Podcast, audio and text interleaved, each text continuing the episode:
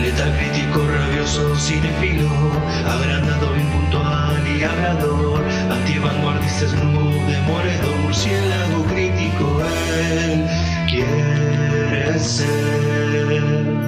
Buenos días, buenas tardes, buenas noches, bueno lo que sea que estén teniendo, bienvenidos a otro podcast del ámbito de murciélago. El día de hoy hablemos de la película The Lionsgate del año 2008, dirigida por Rob Minkoff, escrita por John Fusco. Hablo, por supuesto, de The Forbidden Kingdom o El Reino Prohibido, protagonizada por Jackie Chan, Jet Li, Michael Angarano, Colin Chao, Liu Shifei, Li Bingbing. Perdón, se llama Li Bingbing, o sea, es espectacular. Es como Chandler Bing de, Chandler Bing de, Friends, pero dos veces. Muy bien. La sinopsis nos devela. Un joven llamado Jason, interpretado por Michael Argarano, que siente una gran pasión por el cine de Kung Fu, visita regularmente una casa de empeños en Chinatown buscando películas. En una de sus visitas descubre un bastón que ha visto en un sueño recientemente y más tarde se ve envuelto en un atraco en la misma casa de empeños, tras el cual huye con el bastón. En medio de la huida cae desde una azotea y es milagrosamente transportado a la China medieval, donde con la ayuda del luchador borracho, interpretado por Jackie Chan, y el, monje silencioso, interpretado por Jet Li, y el gorrión dorado, por Ji Liu, deberá entregar el bastón al rey mono, transformado en una estatua de piedra mucho tiempo atrás. Realmente, qué sinopsis fumada, ¿eh? Terrible fumada de porro, total. ¿Cuáles eran mis expectativas? Mis expectativas eran moderadas, la verdad. El Reino Prohibido es una de esas pelis que por ahí te cruzas por televisión y medio como que te entretienen. O al menos así fue conmigo. La habré visto una o dos veces en la tele cuando era más pibe y recuerdo que no me dejó un mal sabor de boca, ¿no? Artes marciales, viaje entretenido, poco más. Así que con eso creo que explico por qué mis expectativas simplemente eran moderadas, ¿no? Sin embargo, claro que hoy las cosas podrían cambiar, ¿no? ¿Quién sabe? ¿Qué pasa con el reino prohibido? ¿Muchas patadas y poca sustancia o realmente es una emocionante aventura de acción? ¿Cómo estuvo impactando en mí la película. ¿Te la podría llegar a recomendar, no? Para que le eches un vistazo. Vamos a averiguarlo. Perfecto. Comencemos con lo positivo que tengo por decir de la peli. Um, por empezar, El Reino Prohibido no es una peli barata. A ver, no es Avatar. Realmente eh, sin ser eso, logra sumergirnos en este mundo fantástico mitológico chino, que está bueno, es un viaje, en la peli en sí, pasamos del mundo real a este otro mundo con toques fantásticos que, sin llegar a ser muchos, de vez en cuando eh, hacen acto de presencia y es como que, bueno, te, acordás de que no es una peli realista, ¿no? Y sí, logran transmitir en buena medida esta sensación de estar en otro lugar y se ve bien en todo momento, creo. Así que, bien. Hablemos de el aspecto que a priori es más prominente de la peli, las artes marciales. A ver, debo decir que realmente estas no son para todo mundo, ¿no? Son estilo asiático, tiene un nombre que no, no me acuerdo. ¿Qué quiere decir esto? Y que por ahí dos tipos se están cagando a palos y de la nada empiezan a volar por el aire, ¿no? Un poco desafiando a las leyes de la física. Claro, admito que no es mi estilo favorito, sinceramente, y en otros proyectos como Shang-Chi me pareció fuera de lugar, sobre todo teniendo en cuenta el universo en el que está, que es el universo Marvel, en el que eso en teoría no es posible. Acá, sin embargo, no está mal. Es una forma de pelear flashera, pero dentro de un mundo flashero lo que a uno no le hace levantar una ceja realmente. O sea que, de nuevo, no es nuestro mundo, ¿no? Molestarse estaría tan fuera de lugar como quejarse de las peleas de Dragon Ball Z diciendo que no son realistas. No, no tiene sentido. Pero bueno, en fin. A mí las peleas me gustaron, me parecieron divertidas y poco más. Hablando ahora de las actuaciones, aclaro por empezar. No creo que nadie haga un mal trabajo realmente. Todos lo hacen, ok. Si tengo que destacar a alguien, ese es a Chet Lee, que interpreta a dos personajes distintos en la película, personajes que a su vez son abismalmente distintos en cuanto a personalidad, y sí, más allá de lo que puede brindar el señor Jet Li en cuanto a, las escenas de artes marciales, que el tipo, bueno, es, Jet Li, o sea, es lo suyo, resulta realmente convincente como el rey mono, que es como muy divertido, juguetón, es como un niño, y también es convincente como este monje silencioso, más aplomado, indómito. Eh, muy buen laburo del tipo, se roba la película completamente. Pasando no a lo negativo, eh, sino una cuestión que queda un poco en el medio. El antagonista, este, el emperador de Jade, ¿no? Este tirano chino con grandes poderes y, que vive en su palacio y es muy cruel y, bueno, entienden. Creo que no está ni bien ni mal, ¿no? Está ok. A ver, es, es plano, es, es malo porque es malo, pero es odiable, terrible forro y se ve imponente. El actor lo hace correcto y transmite esta cosa de, respeto, así que incluso de, ser intimidante, así que funciona, es funcional. Ahora sí, vamos a lo estrictamente negativo. A ver, el protagonista no termina de funcionar.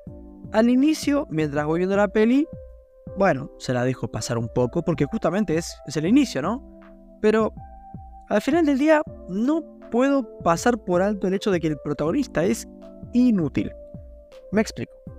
El protagonista en, esta película es un vehículo para la audiencia completamente estándar. No tiene personalidad prácticamente, más allá de que, como bien dije antes, le gustan las películas de artes marciales. Y, todo bien, o sea, me cae bárbaro el pibe Angarano, que muchos conocerán por, por ser Will en Super Escuela de Héroes, el protagonista. Y no es que él acá haga un mal laburo, él realmente hace lo que puede para caer bien, ser agradable y convincente, pero realmente con el personaje que tiene no le están dando mucho como para que se maneje. A ver, el protagonista es un loquito normal de nuestro mundo que es básicamente succionado a este mundo fantástico donde las artes marciales que a él tanto le gustan en las pelis, acá son el pan de cada día, ¿no? Pero claro, el chabón no sabe artes marciales más allá de, bueno, haber visto toda la pelea de Broly, que anda a decirme de qué le sirve. Así que, en primera instancia, cuando llega, él es totalmente inútil, un lastre en las primeras escenas de pelea, y es entendible, ¿no? Y lo tienen que estar salvando constantemente. Luego, durante el transcurso de la peli, lo vemos entrenar. Y esta piola son de las mejores escenas tal vez y de lo que más me, me entretuvo, el entrenamiento, todo estuvo, estuvo bien. Pero el tema es este. Al final del día, terminó siendo inútil. O sea, arrancó inútil, terminó inútil. O sea, no fue para nada determinante, o por lo menos no de una buena forma, ¿no?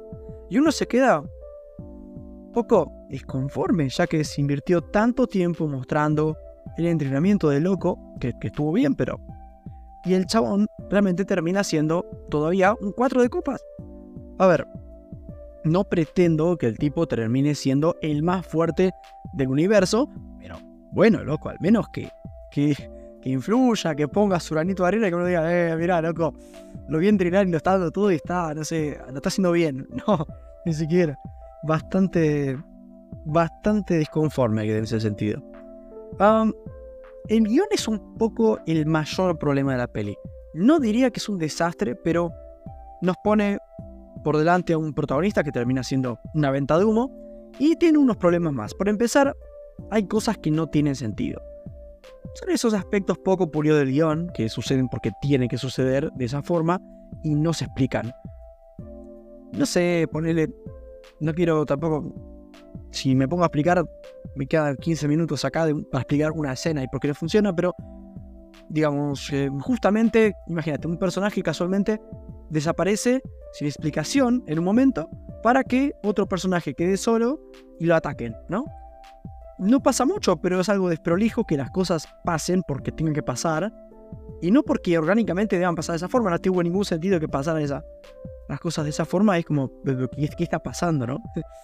Um, más allá del protagonista hay otro personaje que a mí tampoco me terminó de funcionar y hablo de la chica del grupo, esta piba llamada Sparrow, no confundirse con Jack Sparrow, el pirata.